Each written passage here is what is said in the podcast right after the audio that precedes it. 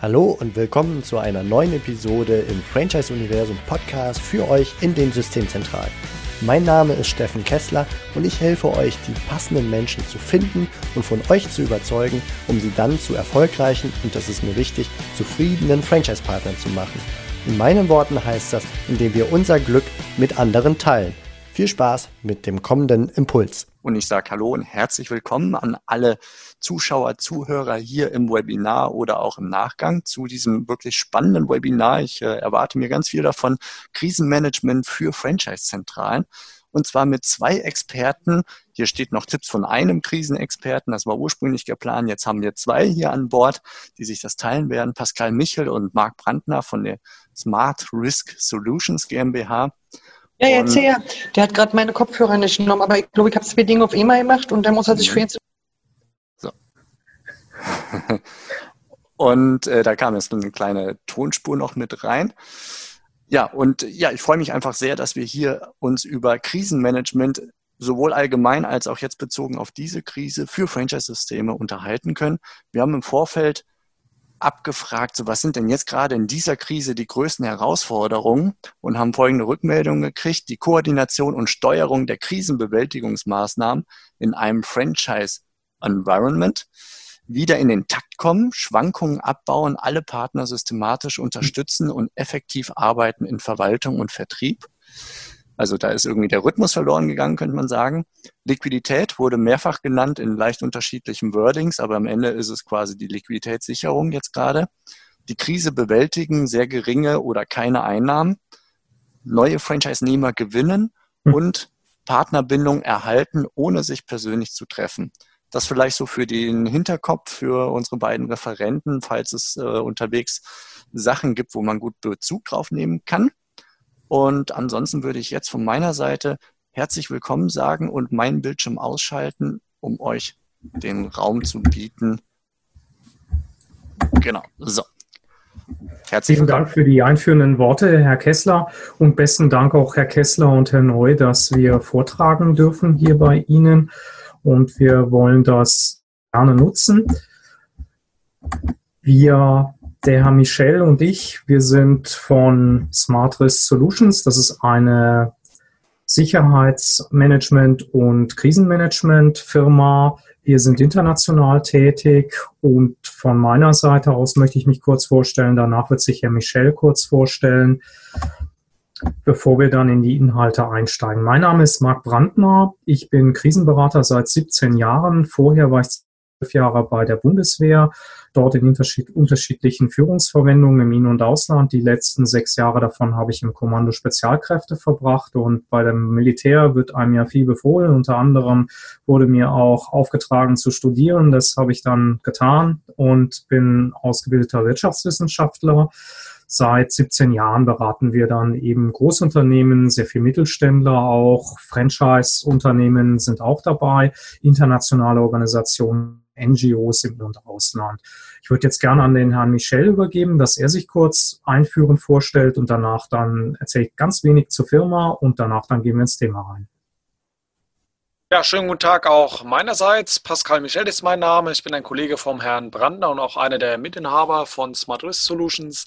Äh, mein beruflicher Background, äh, ja, lange zurückgehend, zunächst nach der Realschule drei Jahre beim Bundesgrenzschutz in Bonn, dann ja nochmal Fachabi nachgemacht, 17 Jahre im Grubendienst bei einer bundesdeutschen Sicherheitsbehörde, war dort im In- und Ausland tätig, sowohl im operativen Einsatz weltweit als auch dann als Gründer und Leiter einer Ausbildungseinheit für besondere Einsätze und bin ja, seit Ende 2008 in der Privatwirtschaft tätig äh, als Sicherheits- und Krisenberater und dort auch, so wie der Brandner, sind wir sehr viel auch für Versicherungsnehmer von großen Versicherern im Bereich des Krisenmanagements und der Krisenberatung, einschließlich Cyberpressung, äh, jetzt natürlich viel in der Corona-Krise auch zur Stabsarbeit tätig.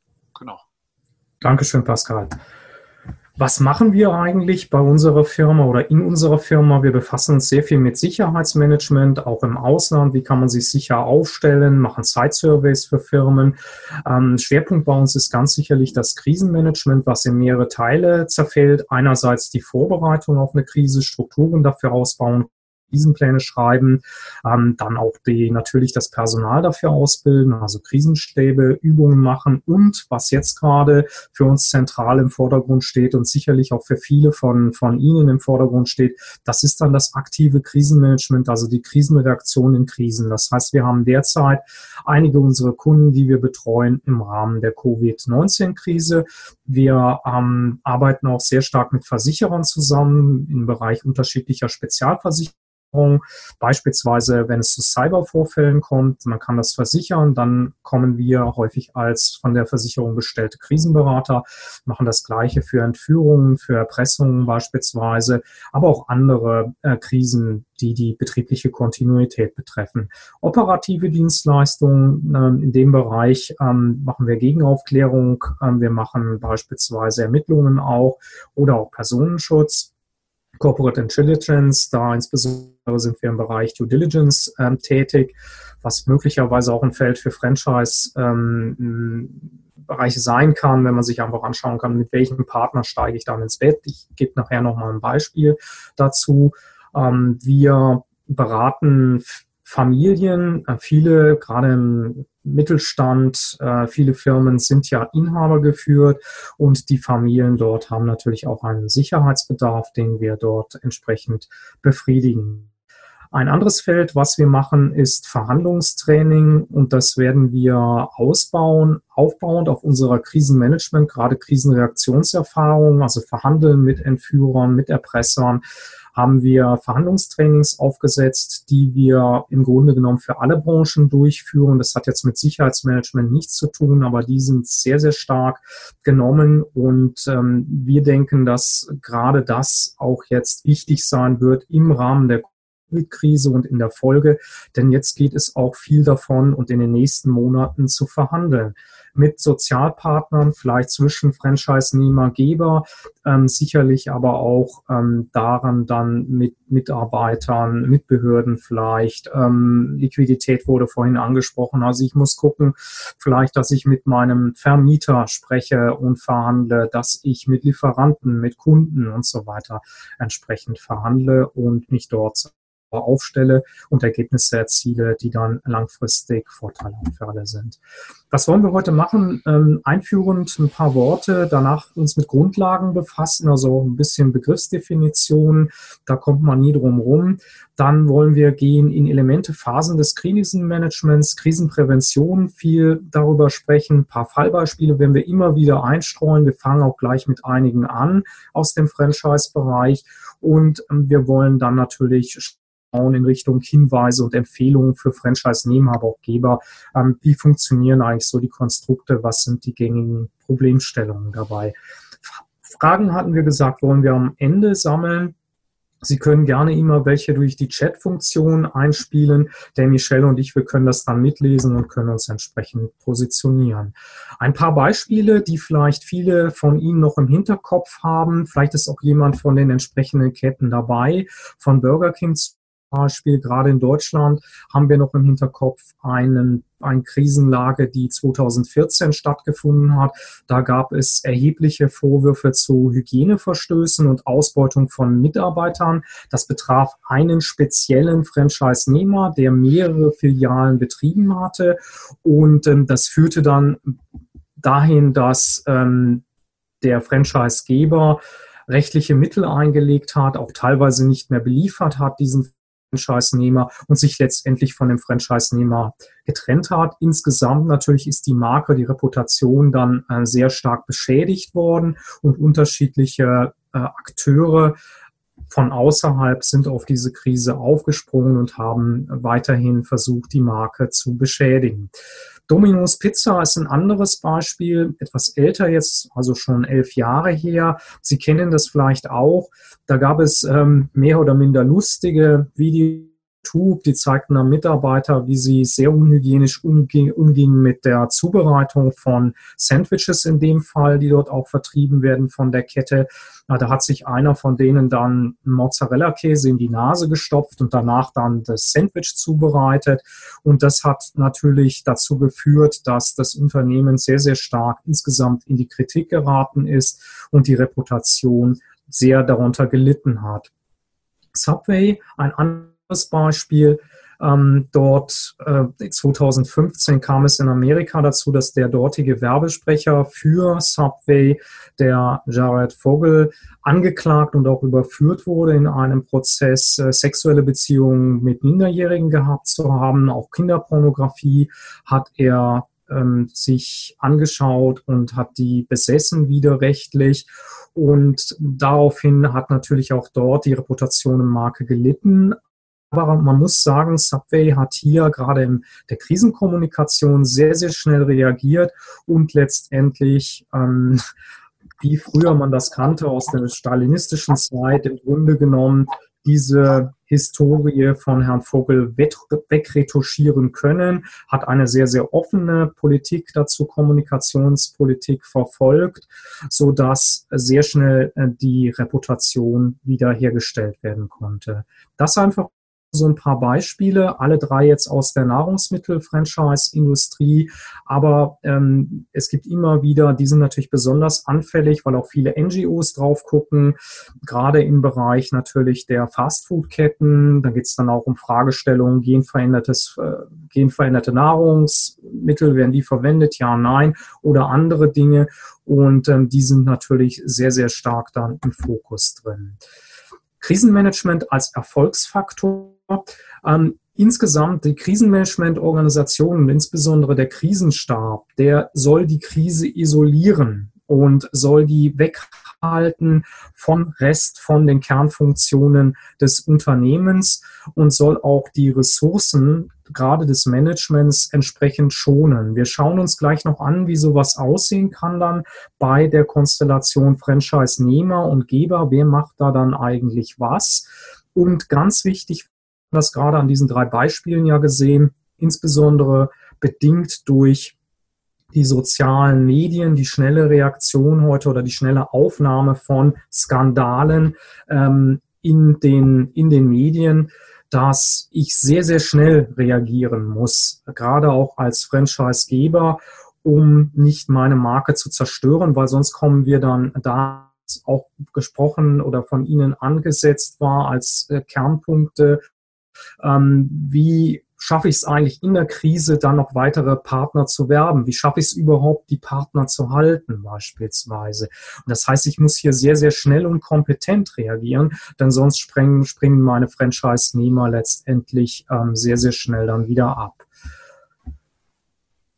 Ich brauche ähm, ein Werkzeug, um Entwicklungen vorherzusehen. Ich befasse mich nicht nur mit der unmittelbaren Krise und ich denke, die derzeitige Krise ist ein sehr schönes Beispiel ähm, dafür, der wir uns befinden. Jetzt geht es erstmal darum, mit den Ausgangsbeschränkungen, mit anderen Beschränkungen umzugehen in dieser Krise. Aber was kommt danach? Danach kommt ganz sicherlich, kommen viele Dominosteine, die angestoßen worden sind, die umfallen werden oder potenziell umfallen werden. Und ich muss in der Krise schon in die Zukunft schauen, muss mir genau überlegen, welche Steine können für mich und mein Geschäft umfallen. Und Sie haben einen Stein genannt, das ist die Liquidität. Und ähm, selbst wenn Sie jetzt gute Reserven selber haben, kann es sein, dass in Ihren Lieferketten oder bei den Kunden diese Liquidität nicht mehr vorhanden ist und dann früher oder später sich auf Sie durchschlagen wird. Oder auch von Kreditgebern beispielsweise, je nachdem, wie stark sie ähm, über Fremdkapital finanziert sind. Wir können davon ausgehen, in der nun folgenden Wirtschaftskrise, dass sehr, sehr viele Banken, die ohne ja angeschlagen sind, gerade in Deutschland, erhebliche Probleme bekommen werden mit ihrem Cashflow, Liquidität. Es werden Kredite ausfallen für die Institute und ähm, dann kann sich das letztendlich auch auf sie auswirken. Erfüllung gesetzlicher Vorgaben. Letztendlich ist das deutsche Recht da relativ schwammig. Das angelsächsische ist viel konkreter, was Risikomanagement, Duty of Care, also Fürsorgepflicht anbelangt. Und trotzdem haben wir in unserem Aktien- und GmbH gesetz dort klare Vorgaben, insbesondere zum Risikomanagement und Teil des Risikomanagements ist ja auch letztendlich im Gesamt, in der Gesamtbetrachtung ist das Krisenmanagement. Ich muss Risiken erkennen, ich muss mich darauf vorbereiten und wenn es dann zum Eintritt dieser äh, tatsächlichen, dieses tatsächlichen verursachenden Ereignis kommt, dann muss ich in der Lage sein, im Rahmen meines Notfall- und Krisenmanagements schnell und entschlossen und wirkungsvoll zu handeln. Schutz der Reputation, Marktanteile, das ist klar. Darum geht es im Wesentlichen auch der Marktposition. Und ähm, ganz wichtig ist, dass es an ihrer Professionalität liegt, ähm, wie sie bewertet werden in der Krisenreaktion. Man macht ihnen normalerweise die äh, Öffentlichkeit keinen Vorwurf daraus, dass sie in eine Krisenlage geraten können oder von dem ein oder anderen Akteur durch den Kakao gezogen werden in den Medien. Aber es kommt dann im Wesentlichen darauf an, wie gehen Sie damit um? Und wenn Sie Souveränität im Krisenmanagement beweisen, können Sie doch noch eine für Sie zunächst ungünstige Situation in eine günstige verändern. Wie gerade gesehen, ähm, sind Sie natürlich im Bereich des Franchise sehr, sehr verwundbar. Deshalb, weil wir unterschiedliche Akteure haben. Habe ich jetzt ein Unternehmen aus einem Guss, habe ich natürlich stärkere Kontrolle darüber, was passiert, wie sieht die Qualität aus, wie das Risikomanagement und die Kommunikation. Ähm, sitze ich in einem Franchise-System, habe ich natürlich den Franchise-Geber, ich habe unterschiedliche Franchise-Nehmer und ich kann mich als Franchise-Nehmer A tadellos verhalten, wenn Franchise-Nehmer B ähm, Probleme verursacht, dann sitze ich mit im gleichen Boot. Und genauso geht es dem Geber. Habe ich einen schlechten Franchise-Nehmer unter mir, dann habe ich ein Problem. Und umgekehrt genauso sitze ich hier unten und oben ist man nicht gut vorbereitet, zum Beispiel auch auf eine Krise, kommuniziert schlecht, dann muss ich das unten als Franchise-Nehmer letztendlich ausbaden, wie das Umfeld dann auf mich einwirkt. Und das sind ja meistens dann äh, insbesondere die Medien. Reden wir ein bisschen über Definitionen. Was ist eigentlich eine Krise? Was ist ein Ereignis? Was ist ein Notfall?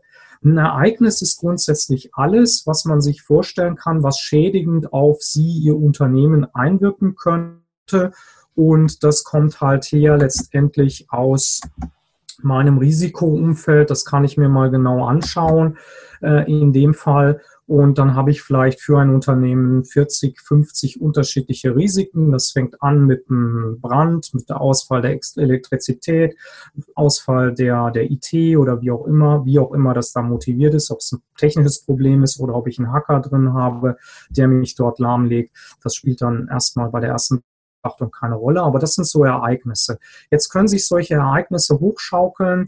Ähm, ich erkläre das immer gerne an dem normalen Beispiel eines Papierkorbbrandes. Das ist jetzt erstmal ein schädigendes Ereignis, aber niemand wird sagen, das ist eine Krise oder gar ein Notfall. Da geht irgendjemand dann hin, löscht das mit dem Feuerlöscher, alles ist in Ordnung. Ein Notfall wird es dann, wenn letztendlich ähm, der Papierkorbbrand zu einem Zimmerbrand wird oder die ganze Etage brennt, dann letztendlich bei in der Firma. Dafür haben sie aber, weil es ein vorhersehbares Ereignis ist, entsprechende Prozesse etabliert. Es gibt eine Routineorganisation, die sich innerhalb der Firma, aber auch außerhalb, nämlich die Feuerwehr, damit befasst.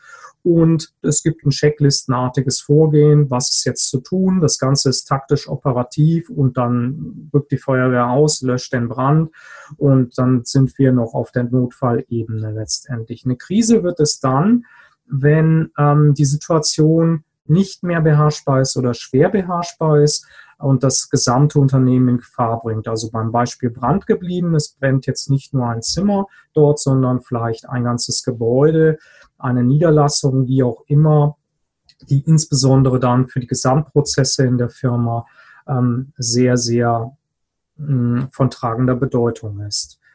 Und das Ganze ist durch Notfallprotokolle, die natürlich auch automatisch ablaufen in der Krise und bedient werden, ist trotzdem nicht beherrschbar. Das ganze Ereignis in der Regel weckt den Argwohn der Öffentlichkeit, der Behörden, der Regulatoren, der Medien, insbesondere der Medien. Und da ist heute sehr gefährlich, sind da die, die sozialen Medien. Also es wird auch immer schwerer fallen und fast nicht mehr möglich sein, irgendwas unter den Teppich zu, zu fegen, wie man das früher manchmal gerne getan hat und gesagt hat, okay, vor 30 Jahren, das sitzen wir jetzt aus oder wie auch immer. Das ist so jetzt in dieser Art und Weise mehr möglich. Und die Reaktionsgeschwindigkeit, die uns abverlangt wird in der Krise, ist deshalb auch eine viel, viel höhere. Hier geht es auch darum in der Krise, was ist jetzt zu tun? Da sind wir beim Notfallmanagement, was ja automatisch mitläuft. Also das muss ich mir anschauen. Aber es geht auch darum, was ist morgen zu tun? Also jetzt Covid-Krise. Wie gehe ich jetzt mit den entsprechenden Restriktionen um? wie gehe ich mit den Mitarbeitern jetzt um, wie gehe ich mit Kunden, Lieferanten um, wie gehe ich mit um, aber auch wie gehe ich morgen mit denen um, weil morgen können andere Probleme dann ähm, dort bestehen. Kann ich überhaupt noch in der entsprechenden Größe, wie ich jetzt operiere, weitermachen? Das hängt von Ihrem Geschäftsfeld letztendlich an ab und das hängt davon ab, wie die Kunden sich dann positionieren. Und das wird jetzt sehr interessant aus unserer Sicht. Ähm, die erste Weichenstellung wird jetzt in ein, zwei Wochen erfolgen, nämlich wenn man sieht, ob tatsächlich die Restriktionen jetzt aufgehoben oder gelockert werden nach Ostern oder nach Ende der Oster, nach Osterwoche oder geht das weiter? Und da stellen sich dann die Weichen auch dahingehend, dass man für sich mal Szenarien schreiben kann, wie geht es denn jetzt weiter? Was sind die Szenarien? Wie sieht das auf der Zeitachse aus? Was machen dann eigentlich meine Kunden?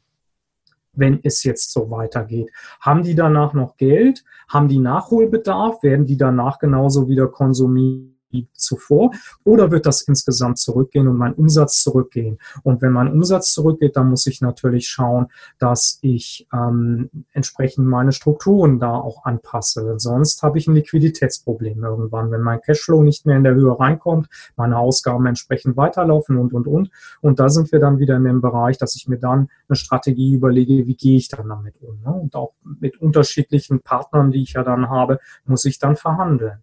Auch sicherlich Franchise-Nehmer und Geber müssen dann miteinander verhandeln. Also das Ganze ist dann sehr strategisch in der Krise. Was sind die Herausforderungen in einer Krisensituation? Häufig kommen die plötzlich, also diese Covid-Krise, ähm, war eigentlich nicht plötzlich. Ne? Ähm, die war ja da in China, aber die wurde klein geredet, auch von unserer Politik hier. Und danach hat man sich um 180 Grad sehr sich dann gedreht in, im März. Ähm, insofern war es dann doch wieder plötzlich. Aber eigentlich ist es so eine schwelende Krise gewesen, ähm, die man zur Seite geschoben hat und dann plötzlich kamen dann die, die Auswirkungen. Äh, häufig habe ich dann Überlastung von Kapazitäten in der Krise. Das sehen wir jetzt auch hier. Da geht die ganze Diskussion drum. Habe ich genug Beatmungsgeräte, Intensivplätze und so weiter, falls die Zahlen dann tatsächlich steigen. Ich habe in der Regel einen hohen Zeitdruck, unter dem ich entscheiden muss. Das ist jetzt bei der Covid-Krise nicht ganz so. Eine Pandemie ist ein Spezialfall normalerweise, weil die erstreckt sich über einen sehr, sehr langen Zeitraum. Und da habe ich häufig etwas mehr Zeit. Ähm, und zwischendurch kommt es dann mal zu Zeitdruckphasen, aber insgesamt habe ich eigentlich genug Zeit, um die Lage sauber zu beurteilen und dann Maßnahmen abzuleiten, Entscheidungen zu treffen und danach dann auch sauber zu kommunizieren. Trotzdem, und das sieht man auch an der aktuellen Krise, man hat immer mit einem sehr unklaren Informationsstand zu kämpfen. Und wenn Sie die öffentliche Diskussion mitverfolgen, ähm, dann ist eigentlich die Datenlage recht unklar oder es gibt sehr viel Interpretationsspielraum dazu. Und das wird immer in der Krise so sein. Und eine wesentliche Leistung, das ist auch das, was wir Ihnen gerne mitgeben wollen als wirklich zentrales Element, egal um welche Krise es geht, Ihre wesentliche Aufgabe im Krisenmanagement, und das ist eine wesentliche Aufgabe des, des Krisenstabs, es tatsächlich ist, aus diesen unklaren Informationen, die Sie am Anfang haben, möglichst klare herzustellen, sodass Sie bei der Pareto-Regel 80-20 landen, also 80 Prozent Klarheit im Informationsstand haben. Dann können Sie halbwegs saubere Lageanalyse darauf aufbauen und danach gute Entschlüsse fassen und Maßnahmen ableiten. Wenn Sie allerdings nur 10 oder 20 Prozent sehen von der Krise, dann ist es sehr, sehr schlecht und dann handeln Sie häufig ins Blaue rein und dann wird Ihr Krisenmanagement nicht gut sein. Wir haben eine Vielzahl von Akteuren immer in der Krise und die machen uns eigentlich am meisten zu schaffen, die Akteure. Häufig ist das Problem sehr, sehr einfach äh, zu lösen, aber andere Akteure, die ziehen vielleicht in eine ganz andere Richtung in der Krise, die haben eine ganz andere Tagesordnung, eine ganz andere Agenda. Daraus entstehen Zielkonflikte. Das sehen wir momentan ganz klar. Sie möchten alle, wir auch, ganz normal im Grunde weiterarbeiten. Unsere betriebliche Kontinuität wollen wir nicht unterbrochen haben, vielleicht gestört, das ist akzeptabel, aber nicht komplett unterbrochen. Und bei Ihnen wird der ein oder andere jetzt da sitzen und seine betriebliche Kontinuität, seine Prozesse sind komplett unterbrochen, möglicherweise mit erheblichen existenziellen Auswirkungen. Die Behörden sehen das anders. Die Behörden haben andere Ziele erlegen uns diese Restriktionen jetzt auf. Daraus haben wir Konflikte und wir haben dann eben auch mit anderen Akteuren noch Konflikte oder es werden sich welche ergeben in den nächsten Wochen und, und Monaten. Das kann sehr, sehr komplex werden dadurch und die Komplexität steigt insbesondere mit den Akteuren und deren unterschiedlichen Zielsetzungen in der Krise und das werden wir in den nächsten Wochen und Monaten sehen, wie komplex das noch alles werden wird und welche Folgeprobleme und Krisen uns da noch entsprechend ins Haus stehen werden. Dominoeffekte hatte ich angesprochen, eine sehr hohe Ressourcenbindung. Sie können sich selber die Frage ja mal vorlegen, womit befassen Sie sich im Augenblick hauptsächlich? Und ich würde vermuten, sehr viele Ihrer Ressourcen, gerade im Management, im strategischen Management, sind derzeit gebunden mit dem Krisenmanagement und nicht mehr mit Ihrer Geschäftsentwicklung oder der Abwicklung Ihres operativen Geschäfts. Sollte das anders sein, gratuliere ich Ihnen sehr herzlich, dann werden Sie wahrscheinlich auch weiterhin gut durch die Krise kommen. Wir haben eine sehr hohe Anforderung an die Kommunikation auch nochmal unter der Berücksichtigung der sozialen Medien letztendlich. Was wir einmal kommunizieren in der Krise, das ist draußen, das holen wir nicht mehr zurück. Und was man lernt immer bei der Krisenkommunikation ist, dass das, was einmal gesagt worden ist und missverstanden werden kann, das wird im Zweifelsfalle vom ein oder anderen Akteur immer missverstanden werden. Egal ob absichtlich oder unabsichtlich. Rechtsfolgen klar. Ich glaube, das ist für jedermann erkennbar. Was kann ich jetzt tun eigentlich? Wie kann ich mich vorbereiten, ähm, beziehungsweise dann auch in der Krise steuern? Zur Vorbereitung. Wir hatten es schon angeschnitten. Im Grunde die Basis eines jeden vernünftigen Krisenmanagements ist ein sauberes Risikomanagement. Ich muss mein Risikoumfeld kennen, um mich vor Risiken zu schützen. Und das können Sie auch in der Krise noch machen. Und jeder von uns ist gut beraten, wir selber tun das ja auch, dass wir uns jetzt nochmal nach den nächsten Weichenstellungen einfach unsere Risikolandschaft nochmal anschauen. Wie hat die sich eigentlich verändert? Wie hat sich auch die Risikolandschaft von zentralen Akteuren, die für uns wichtig sind, geändert? Das können Lieferanten sein, Kunden sein. Und bei ihnen ist das immer das Wechselspiel zwischen Franchise-Nehmer und Franchise-Geber, ganz gewiss. Also diese Risiken alle sich mal aufschreiben. Das sind 40 bis 50. Manche davon sind jetzt nicht mehr betroffen, aber andere sind betroffen. Und dann gucke ich einfach, normalerweise setze ich mir auf jedes meiner Risiken immer ein Sicherheitsmanagement drauf. Da geht es darum, dass diese Risiken nicht schlagen. Das ist so ein Präventionsmechanismus, wie nochmal Beispiel Brand. Ich weiß, es kann irgendwann brennen. Es ist eine gewisse Wahrscheinlichkeit. Also setze ich Maß Rahmen des Brandschutzes. Das ist ein Element des Sicherheitsmanagements letztendlich. Trotzdem kann es dann auch noch vorkommen, obwohl ich da vielleicht gut aufgestellt bin, dass es trotzdem mal brennt. Und dann haben wir, wie gesagt, haben wir draufsitzen ein Notfallmanagement. Also wenn tatsächlich mal so ein Risiko trotzdem schlägt, obwohl ich mich gut aufgestellt habe, dann habe ich sofort eine Organisation dafür, die sofort handelt und sich mit der Problematik befassen kann. Und wir haben vorhin gelernt, es kann trotzdem passieren, trotz dass ich gut aufgestellt bin, auch im Notfallmanagement, auch ich externe Hilfe in Anspruch nehme, dass es trotzdem zu einer Krise kommt. Und dann sitze ich hier oben im Krisenmanagement und sollte auch da eine saubere Struktur haben und einen guten Plan, so dass ich letztendlich mit meinem Problem hier gut und erfolgreich umgehen kann. Wie mache ich das dann? Was sind so die unterschiedlichen Phasen in der Krise? Vor der Krise haben wir gesagt, in der Krise nach der Krise, also drei Hauptphasen habe ich. Vor der Krise, wie gesagt, Krisenprävention aufbauend auf Ihrem Risikoumfeld, sonst können Sie das nicht machen. Wenn Sie das nicht betrachten, nicht alle Risiken, dann haben Sie irgendwann Lücken oder irgendwo. Und das ist, sieht man sehr häufig, wenn wir in die Beratung gehen. Sehr, sehr viele Firmen, die bauen ihr Risikomanagement nur um ihre, ihre Kernprozesse rum. Ganz klar, das fällt jedem ins Auge, der unternehmerisch tätig ist. Er hat Kernprozesse, die versucht beschützen. Das machen in der Regel die Leute dann auch gut. Aber es bleiben dann bestimmte Dinge offen, wo man Risiken nicht erkannt, nicht betrachtet hat und dementsprechend auch nicht vorbereitet ist. Wir stellen fest, dass die Unternehmen im Allgemeinen von diesen, sage ich mal, zwischen 35, 45 Risiken, mit denen sie eigentlich konfrontiert sind, vielleicht 20 erkannt haben, dafür auch in irgendeiner Form ein Risikomanagement haben, Sicherheitsmanagement und Notfallmanagement, aber die anderen 20 bis 25 haben die nicht entdeckt und da kann es dann sehr, sehr schnell sein, dass ich nicht präpariert bin. Ähm, ein Frühwarnsystem kann ich drin haben und insgesamt dort präpariert sein. Haben Sie das noch nicht gemacht, dann würde ich Ihnen jetzt gerade anraten, in der Covid-Krise das auf jeden Fall nachzuholen. Sie haben jetzt etwas Zeit. Wie gesagt, so eine Pandemie ist eine Krise, die auf der Zeitachse sehr lang arbeitet und daher sollte man sich jetzt auch die Zeit nehmen, nochmal in seine Risikolandschaft einfach reinzuschauen und darauf dann entsprechend sich zu orientieren und gegebenenfalls auch die Firma ähm, umzustellen.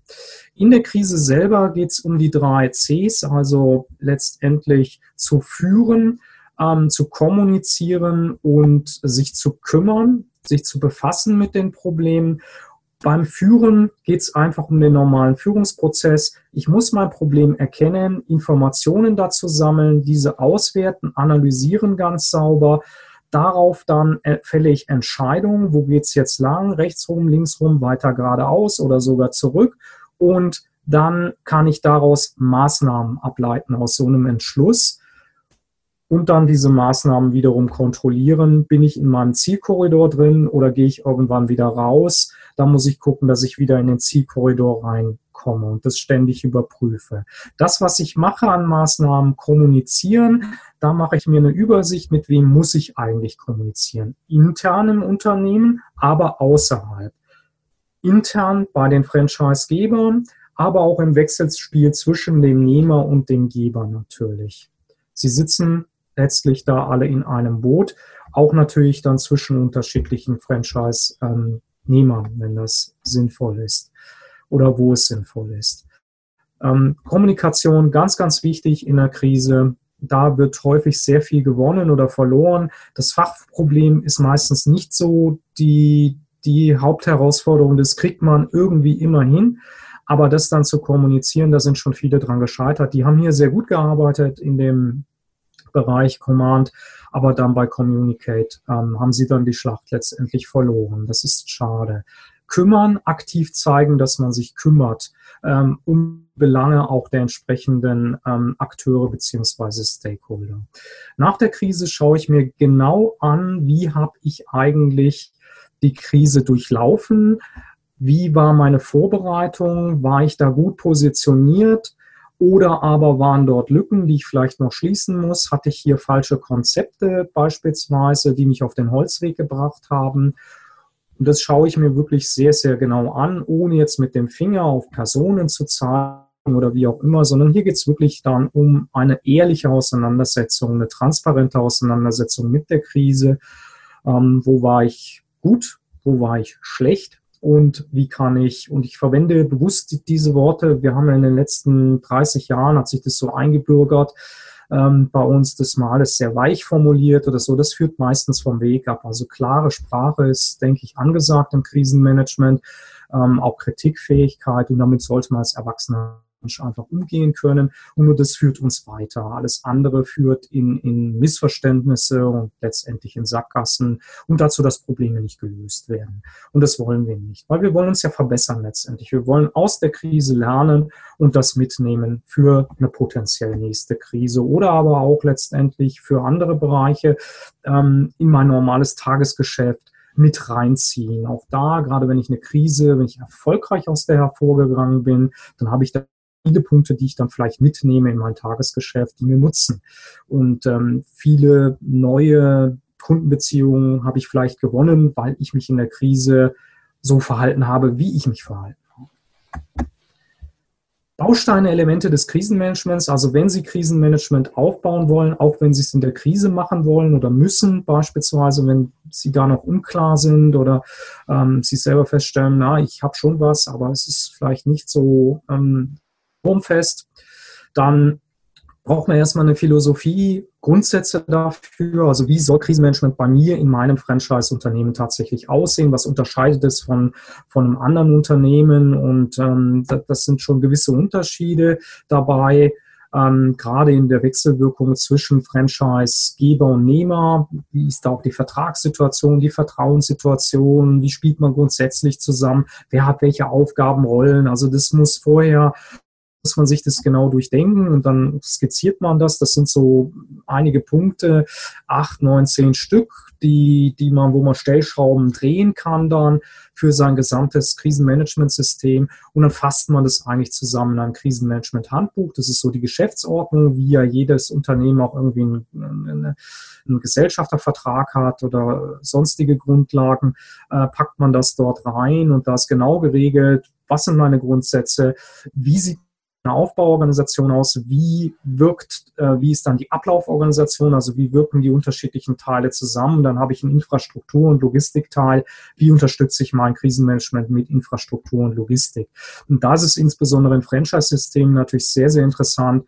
Ähm, da muss klar geregelt sein da drin, was übernimmt der Franchisegeber und was übernimmt der Franchise-Nehmer. Ähm, und da gibt es zwischen 100 und 0 Prozent sicher sehr, sehr viel Wechselspiel dazu ähm, was man sich, was man sich dann ähm, angucken kann entsprechend. Ein Krisen Notfallpläne, hatten wir gesagt, gehören dazu. Also jedes Risiko sollte mit Notfallplänen hinterlegt sein. Wir haben ein Krisenkommunikationskonzept, brauchen wir. Das ist ganz wichtig in der Krise. Ähm, das kommt ins, ins Handbuch normalerweise rein als ein Kapitel. Das reicht in der Regel aus. Meldealarmierungssystem, dass sie auch immer erreichbar sind in Krise. Denken Sie beispielsweise an, an, an, an Terroranschläge. Gab es mehrere Unternehmen, die davon betroffen waren, auch McDonalds zum Beispiel. Die arbeiten im Mischsystem, die haben eigene Filialen und Franchise-Filialen ähm, waren davon betroffen. Sie wissen das alles und da muss ich dann schnell auf Zack sein und muss Informationen einsammeln können, muss kommunizieren können mit meinen Franchise-Nehmern. Auch Notfallnummer ist klar, einen Krisenstab brauche ich. Ich brauche die Infrastruktur, Logistik und die Leute müssen irgendwie, ähm, es darf nicht nur auf dem Papier stehen alles, sondern es muss nachher funktionieren und dafür muss ich zumindest Schlüsselpersonal entsprechend schulen, also auf der strategischen Ebene äh, schulen und wir schulen ja auch bestimmte Leute auf der unteren Ebene. Ähm, wie gehen die um mit unzufriedenen Kunden und so weiter und so fort. Und da brauchen wir es auch auf der strategischen Ebene. Ganz kurz nochmal ein Fallbeispiel. Wir sind knapp in der Zeit, aber das mache ich jetzt ein bisschen schneller. Sie kennen das vielleicht. Popeyes 2019 äh, ist noch recht frisch der Fall. Das ist eine Schnellrestaurantkette, ähm, schwerpunktmäßig in den USA angesiedelt. Die haben rausgebracht ein Chicken Sandwich. Ähm, das ist sehr erfolgreich angekommen, Kundenansturm und ähm, war auch sehr stark in den Medien. Ähm, es kam dann allerdings zu, zu unvorteilhaften Zwischenfällen. Ähm, es gab einmal einen, einen Mord in einer Popeye-Filiale letztendlich, wo zwei Kunden sich gestritten hatten der eine hat den anderen dann niedergestochen, weil der sich vorgedrängelt hatte, um an dieses heiß begehrte Chicken Sandwich zu gelangen. Mm, es gab erhebliche andere Auseinandersetzungen noch. Es haben sich also lange Warteschlangen ähm, gebildet, um dieses neue Produkt zu bekommen und teilweise auch das Personal überfordert gewesen, hat dann die Leute weggedrängelt in den Schlangen. Untereinander haben die sich gestritten, die Kunden. Und es gab auch zu, zu erheblichen Gewaltmomenten dabei. Teilweise wurde das auf Video festgehalten, hochgeladen auf YouTube und ähm, die Berichte haben sich sehr stark verbreitet dann letztendlich. Ähm, das führte auch dieser Ansturm dann nochmal dazu, dass letztendlich die Vorräte sehr, sehr schnell erschöpft waren bei Popeyes und ähm, es kam zu einem Verkaufsstopp teilweise, also zeitlich begrenzt, muss man sagen.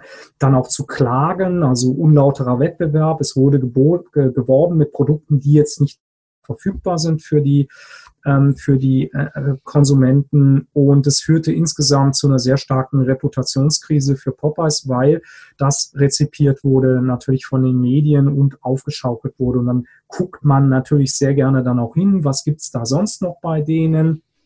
Und dann wird natürlich alles dann entsprechend ähm, kolportiert, was es da so zu berichten gibt. Popeye hat ähm, hier, Popeyes hat äh, ein sehr, sehr gutes, offenes, ehrliches Krisenmanagement da verfolgt, Fehler auch eingeräumt, äh, aber auch klar darauf hingewiesen, wo die Verantwortung des Unternehmens endet und ist insgesamt gestärkt aus dieser Krise rausgekommen. Man hat sich klar natürlich um die Lieferkette dort gekümmert, sodass man auch wieder lieferfähig war und sich mit, mit entsprechenden Kritikern dann auch erfolgreich einigen können. Also wir sehen, äh, das kann sehr, sehr komplex sein, es kann sehr schnell anfangen. Die Medien spielen häufig da eine zentrale Rolle, weil wir auch selber im öffentlichen Raum mit unseren Unternehmen dann entsprechend wirken. Ganz kurz jetzt und äh, jetzt gehen wir Richtung Ende. Was sind so bestimmte Empfehlungen für das Krisenmanagement, gerade in Franchise-Systemen? Ganz wichtig, Sie haben es durchgehört ja auch, ist Ihre kontinuierliche Risikobewertung. Also nicht nur am Anfang das mal machen, sondern immer wieder und insbesondere, wenn sich entscheidende Faktoren im Markt ändern. Und das tun sie im Augenblick. Das heißt, jetzt muss ich nochmal wirklich zurück, runter in den Keller, meine Grundmauern überprüfen, wie steht eigentlich mein Unternehmen im Augenblick da in allen Bereichen, die Risiken sein können. Cashflow, Liquidität, andere Sachen noch, äh, die da reinkommen und so weiter und so fort. Ich brauche jetzt gerade in dem System zwischen Franchisegeber und Nehmer ganz klare Absprachen, Zuständigkeiten für das Krisenmanagement. Häufig ist das in den Verträgen nicht geregelt. Wie sieht es eigentlich aus in der Krise und im Krisenmanagement? Und das wäre sehr, sehr wünschenswert, das ähm, zu haben, damit man weiß, wer ist denn eigentlich verantwortlich? Wer bildet eigentlich einen Krisenstab? Wer bildet das Krisenmanagement? Wer schreibt so ein Handbuch? Was steht da drin? Und wer schult dann auch den Franchise-Nehmer darin? Oder welche Aufgaben hat im Rahmen des Krisenmanagements der Franchise-Geber und der Franchise-Nehmer? Häufig sehr, sehr ungeklärt und dann wird es sehr schwierig auch was die Krisenkommunikation anbelangt. Aber es darf sich nicht nur darauf begrenzen. Ich brauche klare Meldewege, Frühwarnsystem und Kriterien. Wann ist eigentlich eine Krise? Das muss unterschiedlich bewertet werden und festgelegt werden. Und das kommt eben in die Grundlagen, auch an den Anfang so eines Krisenmanagement-Handbuchs rein. Wann haben wir eigentlich eine Krise? Und was passiert dann? Das hat ja auch eine rechtliche Funktion. Wenn Sie in Krisenmodus gehen, hat das rechtliche Auswirkungen auf das Gesamtunternehmen. Es ändern sich Weisungsbefugnisse und Befugnisse innerhalb des Unternehmens, genauso wie wir das jetzt sehen. Es haben viele Länder, bei uns Bundesländer, jetzt den Katastrophenfall ausgelöst. Warum tun sie das? Weil damit sie eine andere rechtliche Handhabe haben. Und genau das passiert mit einem Unternehmen in der Krise. Ich habe in der Krise eine unterschiedliche rechtliche Handhabe. Stablinie funktioniert dann anders auch das Verhältnis gegebenenfalls zwischen Nehmer und Geber und es muss vorher klar festgelegt werden, wann wird das passieren und was ändert sich dann. Ich muss mir das aufbauen, so ein System. Und ähm, normalerweise sollte die Federführung der Franchisegeber haben, sollte aber die Partner, also die Franchise-Nehmer, dort auch entsprechend unterstützen. Das ist auch eine Möglichkeit natürlich, wie binde ich Partner an mich. Wenn ich weiß, dass ähm, mein Franchisegeber nicht gut aufgestellt ist, mich sogar im Regen stehen lässt, möglicherweise, na, dann bin ich als immer ähm, möglicherweise nicht so geneigt, ähm, da weiter mitzumachen. Gerade in der Krise orientiere ich mich dann vielleicht neu. Vertrauen ist das sehr wichtig. Also schon vor der Krise, aber natürlich auch in der Krise. Auch in der Krise kann das Vertrauen wachsen. Das ist ja auch gut. Weiter ein umfassendes Konzept brauche ich jetzt auch auf der Mikroebene, eine ganz klare Aufgabenteilung im Krisenmanagement. Was brauche ich auch? Wie soll so ein Krisenstab aussehen? Vielleicht gibt es mehrere im Unternehmen auch, vielleicht auf der Franchise-Nehmer-Seite brauche ich vielleicht auch noch Krisenstäbe. Es kommt darauf an, wie das Geschäft, ähm, wie die Branche gesetzt ist beispielsweise. Ähm, aber zumindest muss man Schnittstellen haben zwischen dem Franchise-Geber und dem Nehmer, dass dort die Informationen fließen können, auch die Kommunikation sauber fließen kann und äh, man miteinander arbeitet. Eine Medienbeobachtung muss gegeben sein, am besten zentral durch den Franchise-Geber, dass ich genau mitbekomme, grundsätzlich schon mal, wie sieht man Marke aus, aber gerade in der Krise, wie werde ich dann rezipiert von unterschiedlichen Marktteilnehmern. Ich brauche Krisenreaktionskapazitäten. Wir sind häufig ähm, sehr schlank aufgestellt, was auch gut ist, das spart uns Kosten. Aber wenn dann eine Krise kommt, dann brauche ich sehr, sehr viele Menschen, die sich mit der Krise befassen auf den unterschiedlichen Ebenen. Auf der Management-Ebene, aber auch auf der operativen Ebene. Habe ich Krisenreaktionskapazitäten, wie kann ich die dann schnell mobilisieren? Externe beispielsweise, also Krisenberater, Krisenkommunikationsberater, vielleicht ähm, Angehörigenunterstützung, Psychologen, was auch immer ich brauche, ähm, Anwälte, Fachanwälte und so weiter und so fort. Wie komme ich an die ran? Ähm, Versicherungslösungen gibt es für manche Szenarien, nicht für alle. Also jetzt für die Pandemiekrise gibt es sicherlich keine, aber ähm, oder meines Wissens keine. Aber es gibt für sehr, sehr viele Krisen, ähm, in die man laufen kann. Gibt es Versicherungen, dann haben sie Zugriff auf diese Ressourcen sofort unmittelbar und ohne weitere Kosten für sie. Ähm, Schulung der Franchise-Nehmer haben wir schon gesagt. Also wenn ich ein Konzept habe, dann muss ich das irgendwie meinem Franchise-Nehmer auch vermitteln, denn ich will ja, dass er eine Rolle in meinem Konzept spielt und wir sitzen alle in einem Boot beim Franchise. Es nützt mir nichts, ähm, wenn ich über Wasser bleibe als äh, Franchise-Geber, aber meine Franchise-Nehmer saufen mir alle ab. Dann ist es kein Geschäft mehr und dann kann ich meinen Wachstumskurs vergessen. Dann schrumpfe ich letztendlich. Und ähm, wenn es ganz übel läuft, dann wird mein Geschäftsmodell nicht mehr aufgehen oder nicht mehr nachgefragt werden letztendlich. Ähm, ich brauche ein System zur Abarbeitung von Anfragen, gerade öffentlichen Anfragen, Medienanfragen, Anfragen von, von, von Lieferanten, Konsumenten und so weiter, Kunden. Ähm, ich brauche eben Hotlines, Dark Sites und so. Das ist nicht groß problematisch das zu organisieren, aber es muss irgendwer organisieren und man muss dann wissen, wie kommt man dran und wie läuft der Prozess ab, ähm, was wird dort kommuniziert, wer kommuniziert, ein festgelegter Sprecher hoffentlich, dass nur einer spricht und man nicht dann der Franchise-Nehmer A sagt was, B sagt was anderes und der Franchise-Geber sagt wieder was äh, komplett anderes, dann habe ich meine Krise entsprechend schon ähm, programmiert letztendlich. Das ist ähm, das Schlusswort letztendlich von uns gewesen. Das sind die Dinge nochmal, die wir mit auf den Weg geben wollten. Grundsätzlicher Natur, ohne jetzt zu tief reinzugehen. Das war jetzt das erste Webinar dieser Art und Weise. Man kann vielleicht drüber nachdenken, spezifische Fragen nochmal genauer zu betrachten. Aber das soll es von unserer Seite aus erstmal gewesen sein. Und wir würden jetzt uns freuen, wenn Sie noch Fragen hätten, dann würden wir die sehr gerne jetzt beantworten. Ähm, also ich, ich sehe im, im, Chat ist ja, sind ja schon mal zwei Fragen. Ich würde die erste aufgreifen. Mhm. Äh, woran kann es festgemacht werden, welche Personen für die Mitarbeit in einem Krisenstab ähm, geeignet sind? Ich schalte jetzt kurz noch meine Kamera auch ein, dass Sie mich auch sehen. Ähm, grundsätzlich haben Sie ja verschiedene Funktionen im Krisenstab. Sie haben den Krisenstabsleiter, Sie haben in der Regel einen Vertreter von HR, also im Personalbereich, weil in den meisten Krisen geht es auch um das Thema Menschen, um Angehörige.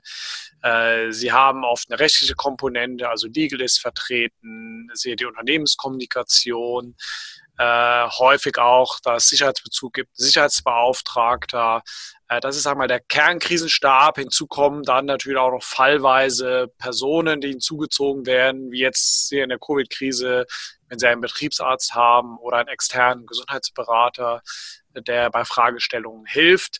Ähm, das sind erstmal die Funktionen, die Sie haben. So, ähm, Leider ist die Realität meistens so, dass es nicht unbedingt zehn Personen pro Funktion gibt, die dafür in Frage kommen. Es ist ja häufig, sagen wir mal, die Ebene unter dem C-Level, die in einem Krisenstab sitzt, das heißt der Abteilungsleiter HR oder sein Vertreter, ähm, an denen wird es. Natürlich in einer perfekten Welt würde man noch zusätzliche Kriterien ansetzen, dass es jemand ist, der ähm, stressresistent ist, ja, der natürlich das freiwillig macht, ähm, der sich auch zurücknehmen kann, also nicht äh, es hier um Profilierung und das eigene Ego gibt, dass jemand ist, der zwar sehr gut analytisch denkt, aber auch Mut zum Risiko hat, auch mal bei einem unkompletten Lagebild, was sie gerade Anfangsphase nicht haben werden, äh, das komplette Lagebild, bereit ist, Entscheidungen zu treffen, der gut in einem Team arbeiten kann, ähm, der Dinge antizipiert, ja, was wird, sind die Folgen von dieser Maßnahme im ersten, zweiten, dritten Schritt, was muss ich vielleicht jetzt schon vorbereiten ähm, und entsprechend ähm, ja, das zu vermeiden oder zu minimieren, zumindest das Risiko, was entsteht durch eine bestimmte Maßnahme. Wie kann sich die Lage vielleicht verschärfen, dass ich darauf achte. Eine sehr wichtige Funktion in dem Krisenstab ist der Krisenstabsleiter, ähm, der den Krisenstab führt und letztendlich auch am Ende die Entscheidung trifft. Es ist ja, sag mal, wenn kein Konsens besteht, ja kein demokratisches Gremium, sondern es muss ja auch schnell eine Entscheidung getroffen werden. Ähm, und es muss jemand sein, der der auch sehr eng führen kann, damit solche Krisenstabssitzungen sehr, sehr effizient ablaufen und nicht zerredet werden. Ja, danke Pascal. Dem habe ich nichts mehr hinzuzufügen. Ich würde gerne auf die zweite Frage einsteigen. Ähm, es wurde hier gefragt oder wird gefragt, was sind aktuell die Erfahrungen? Was sind in der Covid-Krise für Unternehmen, die kein Krisenmanagement hatten und jetzt aufbauen möchten, müssen, die größten Herausforderungen? Ähm, wir haben zwei Mandate, Beratungsmandate im Augenblick, bei denen wir genau in diese Situation hineingekommen sind. Wir kennen das auch aus anderen Anlässen, gerade bei Entführungsfällen ist das, äh, begegnet uns das häufig mal, dass die Kunden überhaupt nicht aufgestellt sind, kein Krisenmanagement haben, nicht wissen, was ein Krisenstab ist, welche Aufgaben er hat und so weiter. Und was sind jetzt die Hauptherausforderungen für diese Unternehmen derzeit? Erstens ist es ein Kapazitätsproblem, ein Ressourcenproblem ohnehin sind schon sehr, sehr viele Mitarbeiter damit befasst, sich jetzt mit den Problemen, die Covid veranlasst hat, beziehungsweise die, die, man muss ja sagen, die Einschränkungsmaßnahmen der Behörden veranlasst hat und ähm, befassen sich damit. Parallel dazu müssen jetzt noch geeignete Strukturen geschaffen werden, aufgebaut werden, die letztendlich mich äh, erleichtert durch die Krise führen. Also das ist ein Kapazitätsproblem. Strukturen, Abläufe ähm, ist ein weiteres Problem. Also viele der Unternehmen haben strukturelle Probleme gerade am Anfang gehabt mit der internen, auch externen Kommunikation. Bin ich da vollständig? Habe ich wirklich alle Akteure erkannt, mit denen ich sprechen muss? Wie bereite ich mich vor auf die entsprechenden Gespräche, auf die Kommunikation? Ähm, da hat es sehr, sehr häufig gehapert. Und äh, was brauche ich sonst noch? Wie sieht es auch aus mit der Krisendokumentation? Vielfach gehen die dann in die Krise, sind in die Krise gegangen und hatten keine Protokollanten, haben überhaupt kein Protokoll geführt. Das wird aber jetzt gerade in der Covid-Krise ganz entscheidend sein, auch langfristig dort alles sauber zu dokumentieren, so dass man es danach dann auch noch auffinden kann, dass es rechtsverwertbar ist. Ähm, wir haben jetzt schon die ersten Entscheidungen der Regierung gesehen, die beeinflussen ganz klar das Vertragsrecht und das wird fast allen noch begegnen im Rahmen dieser Krise und vielleicht auch noch in einem Jahr oder zwei Jahren. Deshalb ist man jetzt gut beraten, sehr genau zu dokumentieren, was man tut, wer was schreibt, wer was sagt, so dass man nachher das nachvollziehen kann. Also das sind so die wesentlichen Herausforderungen, die wir gesehen haben in dem Bereich. Haben Sie sonst noch Fragen? Ich würde gerne was fragen. Und zwar, mein Name ist Jana Japs von den Franchise-Machern und äh, was wären denn Ihre, ich sag mal, drei wichtigsten Tipps an Franchise-Systeme, die in der Regel ja nicht über Konzernstrukturen verfügen, über Pressesprecher, über Krisenmanager, sondern die quasi ja im täglichen Business äh, sehr stark operativ unterwegs sind, und zwar in der Regel eben die gesamte Mannschaft in der Zentrale. Und ähm, was würden Sie so einer kleinen Franchise-Zentrale empfehlen, die ja prozentual gesehen genauso gefährdet ist wie Burger King oder ihre Beispiele, ja. die sie gebracht haben. Ne? Also die haben jetzt meinetwegen 20 Franchise-Partner und kommen in eine Krise und sind wahrscheinlich noch stärker gefragt als ein ausgefeiltes Krisenmanagement bei McDonald's ja. oder bei Burger King oder bei Taco oder Kentucky Fried Chicken. Also so, mich würden so die drei Punkte interessieren, wo Sie sagen, das ist Ihnen ganz besonders wichtig, darauf würden Sie Wert legen. Ja, sehr gerne. Also ich würde mich darauf konzentrieren, ein wirklich schlankes und effektives Krisenmanagement aufzustellen. Wenn ich halt diese Ressourcen nicht habe, also personell vor allen Dingen nicht habe, vor allen Dingen auch dauerhaft nicht habe, dann muss ich irgendwie wie in der Schweizer Armee so eine Art Milizsystem haben. Das ist aber auch sehr effizient und ich kann das sehr, sehr schnell hochfahren. Das sieht man jetzt auch in der Krise. Das haben die hier gemacht. Also da geht's eigentlich jetzt nur um den Entwurf. Wie kriege ich sowas hin? Ähm, gegebenenfalls mich auch dazu extern beraten lasse, weil ich diese Stabsstellen eben, wie Sie gerade gesagt haben, wie ein großer Konzern selber nicht habe, also keine Leute im Unternehmen habe, die 24 Stunden rund um die Uhr sich darüber nur Gedanken machen. Also da einen guten Entwurf haben, das schriftlich fassen, das dann umsetzen, so dass ich das selber mit so einem Lead-System machen kann. Ich habe es vorhin dann auch schon angedeutet. Also wenn ich dann tatsächlich in diese Lage komme, wie kann ich mir von außen dann schnell Ressourcen besorgen, dass ich sowas dann zusätzlich zu meinem eigenen Milizsystem noch bemanne, weil dann stehe ich mich insgesamt auch kostengünstiger bei so einer Sache. Ich muss da hoch, mobil und agil sein. Das ist das nächste, das ist der zweite Punkt ähm, bei der Sache. Also sauber planen, Dinge, die ich schnell hochfahren kann und ähm, mit denen ich dann sehr, sehr flexibel und agil handeln kann. Und das allerletzte, das denke ich, ist eine klare Aufgabenteilung zwischen Franchise-Nehmer und Geber. Mir genau überlegen, was für eine Art von Krisenmanagementsystem möchte ich haben. Also das, was ich gerade skizziert habe, kann ich mir gut vorstellen, dass das funktioniert. Nichts Überbordendes, ähm, nicht zu viel, aber sehr punktgenau und sehr genau zugeschnitten auf das entsprechende Franchise-Modell und dann eine klare Aufgabenteilung zwischen Franchise-Nehmer und Geber, so dass ich dort auch dann noch zusätzlich auf den unterschiedlichen Ebenen Ressourcen ansprechen kann. Mhm, okay. Und sagen Sie eine andere Frage. Ähm, also ich schreibe ja relativ viele Franchise-Handbücher. Ähm, schreiben Sie eigentlich auch Krisenhandbücher? Also würden Sie da unterstützen? Ja, das machen wir auch. Also wir schreiben selber welche Entwürfe äh, oder schauen uns an, was der Kunde hat. Äh, wir führen auch welche zusammen. Also gab mal eine Zeit, da hat man Krisenmanagement für IT, Cyber getrennt vom normalen Krisenmanagement. Jetzt führen die Unternehmen das zusammen. Also wir bringen die auch zusammen oder beispielsweise Krisenkommunikationshandbuch mit einem Krisenmanagement-Handbuch zusammenführen. Und ja, vielleicht wäre es eine Idee oder ich denke, es ist sicherlich, ich habe es vorhin auch angedeutet, also wenn man Franchise-Handbücher schreibt, dass man vielleicht auf den Bereich äh, Risiko- und Krisenmanagement verweist dann in den Handbüchern und sagt, okay, das, das sollte auch in irgendeiner Form geregelt sein. Das ist ja. sicher vorteilhaft. Mhm. Dankeschön. Weitere Fragen? Ich hätte noch eine Frage, die so ein bisschen Richtung psychologische Ecke geht. Der Mensch neigt ja wahrscheinlich eher zur Verdrängung. Das heißt also im Vorfeld ähm, sich schon Gedanken zu machen über die Risiken. Und Sie sprachen gerade von 30 mhm. bis 40, 45 Risiken, die für ein Unternehmen typischerweise möglich sind.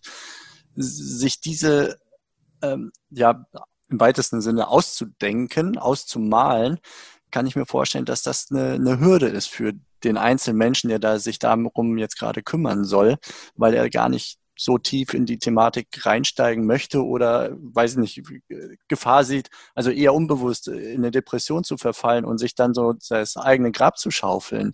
Wie kann man damit umgehen?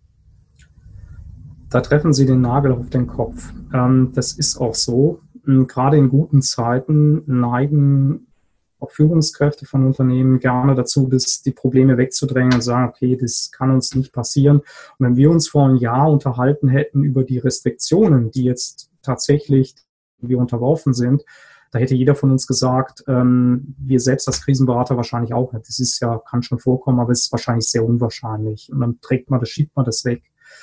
Ähm, wie geht man damit um?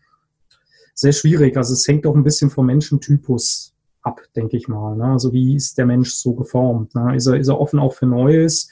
Ist er risikobereit eher oder ist er so ein Verdrängungstyp, ähm, der das alles gar nicht sehen will?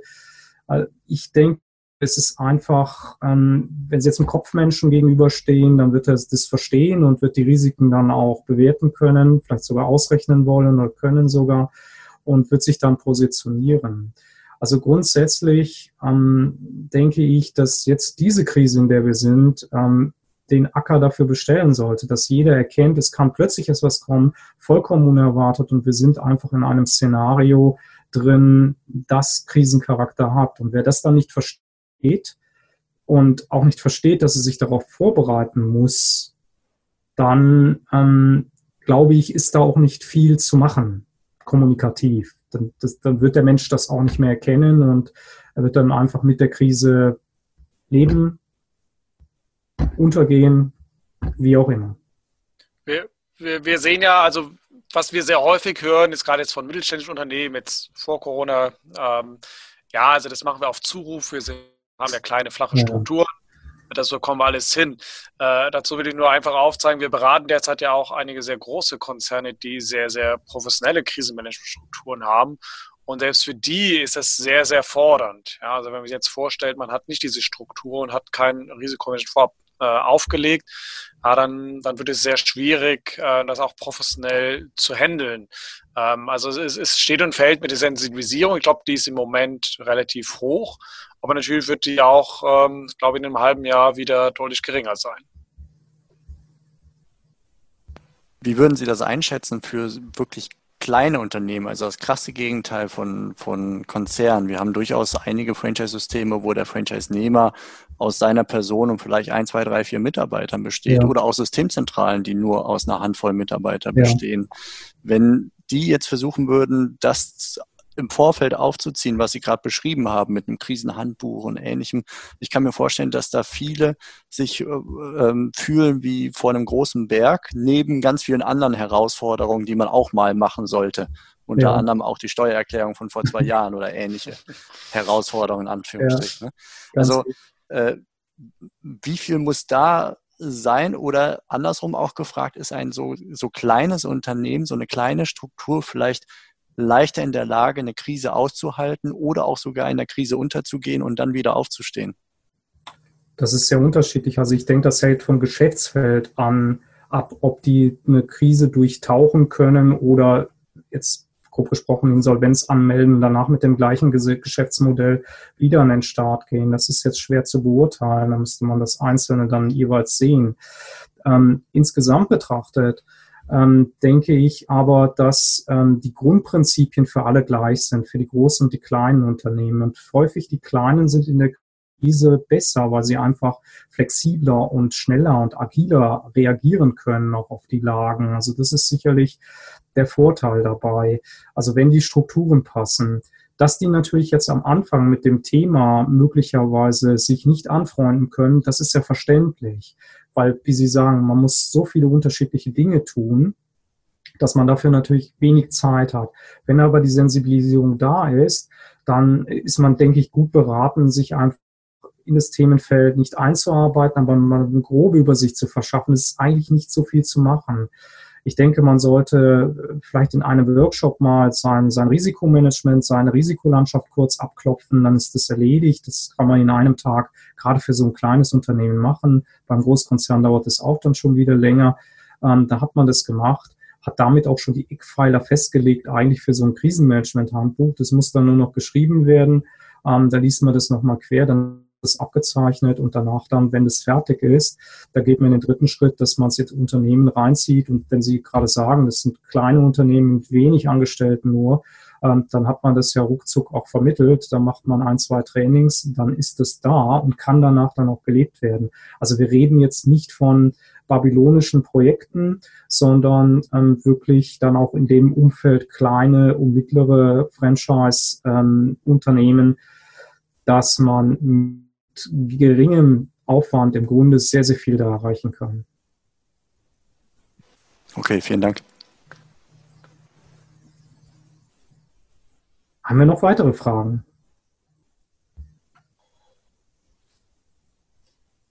Scheint mir jetzt nicht so. Ansonsten haben wir hier dankenswerterweise auch die Kontaktdaten. Darüber kann man Sie dann auch äh, nochmal für Nachfragen, Rückfragen im Anschluss gerne erreichen. Von meiner Seite aus vielen, vielen Dank zunächst für die Beantwortung der ähm, Fragen und natürlich auch für den sehr interessanten Vortrag zum Krisenmanagement. Und ich wünsche allen Teilnehmern, Zuhörern und ähm, allen, die jetzt von der Krise intensiv betroffen sind, dass sie dort gut durchsteuern. Dankeschön auch von unserer Seite und wir wünschen Ihnen viel Erfolg für die Krise, aber auch für Ihr normales Geschäft und dass Sie schnell wieder dahin kommen, wo Sie hinwollen. Ja, vielen, vielen Dank. Dank. Alles Gute. Vielen Dank. Danke. Tschüss. Das war's für heute von mir hier im Franchise-Universum Podcast. Ich freue mich, wenn für euch ein passender Impuls dabei war und wenn ja, dann leitet ihn gerne an eure Kollegen innerhalb der Systemzentrale weiter und ganz besonders empfehlt sehr gerne diesen Podcast an eure befreundeten Franchise-Geber und Franchise-Manager, denn es ist natürlich noch lange nicht jeder in der Podcast-Welt angekommen. Und sehr gerne hinterlasst mir eine nette Bewertung auf iTunes.